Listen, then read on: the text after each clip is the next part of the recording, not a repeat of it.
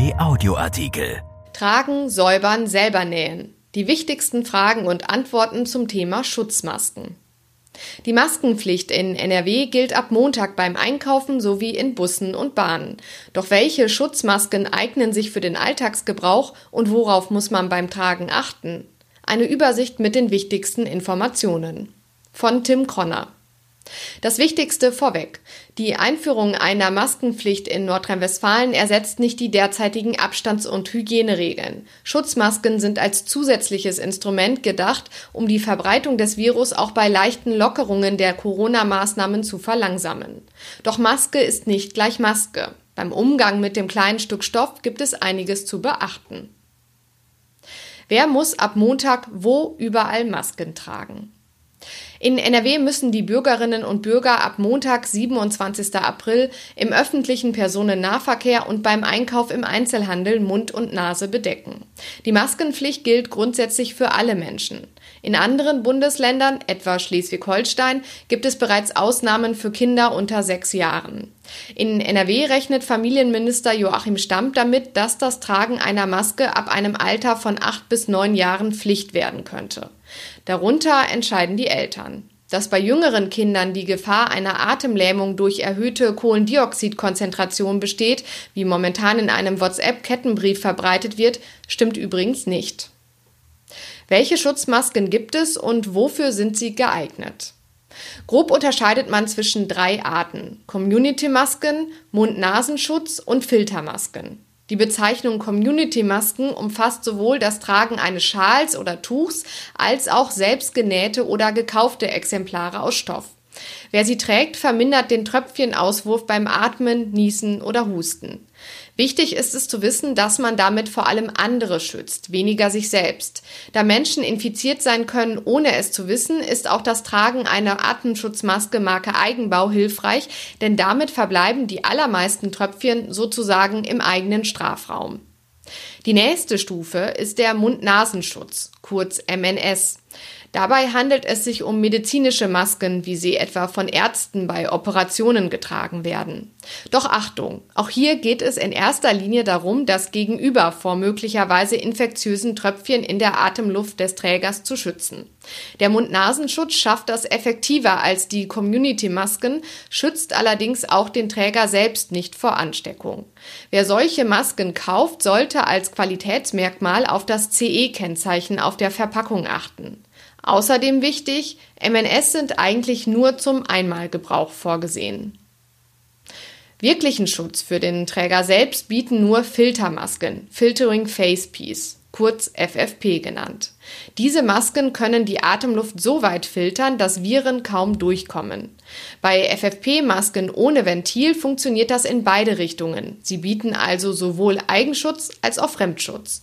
Mit Ventil schützt die Maske nur den Träger. Filtermasken gibt es in der Abstufung von FFP1 bis FFP3 wobei die FFP3-Klasse am wenigsten Viren durchlässt. Alle drei Klassen gelten als wirksamer als der handelsübliche Standardmundschutz. Doch jetzt kommt das große Aber. Diese Masken sind derzeit nur für Ärzte und Pflegepersonal gedacht, da diese durch den direkten Patientenkontakt einer hohen Ansteckungsgefahr ausgesetzt sind. Weil die Masken zurzeit weltweit knapp sind, wird empfohlen, sehr sparsam mit ihnen umzugehen und für den Alltagsgebrauch auf Community-Masken oder MNS zurückzugreifen. Wo bekomme ich eine Maske her? In zahlreichen Online-Shops findet man sowohl MNS als auch Stoffmasken. Zudem bieten in sozialen Netzwerken immer mehr Menschen selbstgenähte Masken zum Verkauf an. Wer nicht im Internet bestellen will, kann MNS etwa in Apotheken oder Drogerien kaufen. Außerdem bieten inzwischen viele Schneidereien und kleine Geschäfte ebenfalls selbst hergestellte Masken an. Darüber hinaus sollen auch große Supermärkte und Discounter daran arbeiten, möglichst zeitnah Masken ins Sortiment aufnehmen zu können. Bei allen Angeboten gilt, auf den Preis achten. Worauf kommt es bei einer selbst gebastelten Maske an? Die einfachste Möglichkeit, Mund und Nase abzudecken, ist das Tragen eines Schals oder Halstuchs.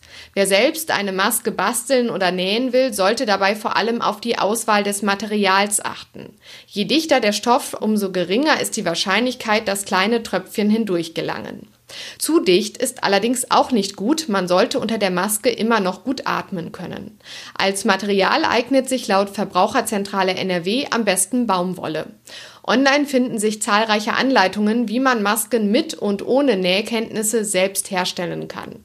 Für eine Maske Marke Eigenbau reicht schon ein Stück Stoff, etwa 50 mal 50 Zentimeter groß, also ein alter Kopfkissenbezug oder ein Handtuch, sowie Haar- oder Haushaltsgummis. Wie trägt man die Maske richtig? Das Bundesinstitut für Arzneimittel und Medizinprodukte rät, sich vor dem Anziehen die Hände gründlich mit Seife zu waschen. Erreger, die man eventuell an den Händen trägt, können so nicht die Innenseite der Maske kontaminieren. Auch nach dem Ausziehen der Maske ist es ratsam, sich die Hände zu waschen. Die Maske sollte Mund und Nase abdecken und eng an den Wangen anliegen, damit möglichst wenig Luft an den Seiten eindringen kann. Wie lange und oft darf man eine Maske tragen? Masken sollten abgesetzt und ausgetauscht werden, wenn sie durchfeuchtet sind, empfiehlt das Bundesinstitut. Medizinische MNS sind eigentlich nur für den Einmalgebrauch vorgesehen. In Mangelsituationen können sie nach 30-minütiger trockener Hitzebehandlung bei 65 bis 70 Grad Celsius im Umluftbackofen noch einmal wiederverwendet werden. Selbstgemachte Masken können bei entsprechender Reinigung beliebig oft getragen werden. Man sollte sich jedoch keine Masken mit einem anderen teilen. Wie mache ich meine Schutzmaske sauber? Selbstgenähte Schutzmasken für Mund und Nase sollten regelmäßig gewaschen werden, am besten bei 60 Grad mit einem Vollwaschmittel. Wer seine Maske nicht einzeln in die Waschmaschine werfen will, kann sie bei entsprechend hoher Temperatur auch per Hand waschen. Dazu die Maske etwa mit einem Stab, in dem für Hände zu heißem Wasser mit 60 Grad drehen und drücken. Sobald es etwas ausgekühlt ist, mit der Hand kneten und wringen. Alternativ kann man die Maske auch mit einem heißen Bügeleisen bügeln oder in den warmen Ofen legen legen, wenn das Material das verträgt. Gibt es Strafen beim Verstoß gegen die Maskenpflicht? Noch nicht.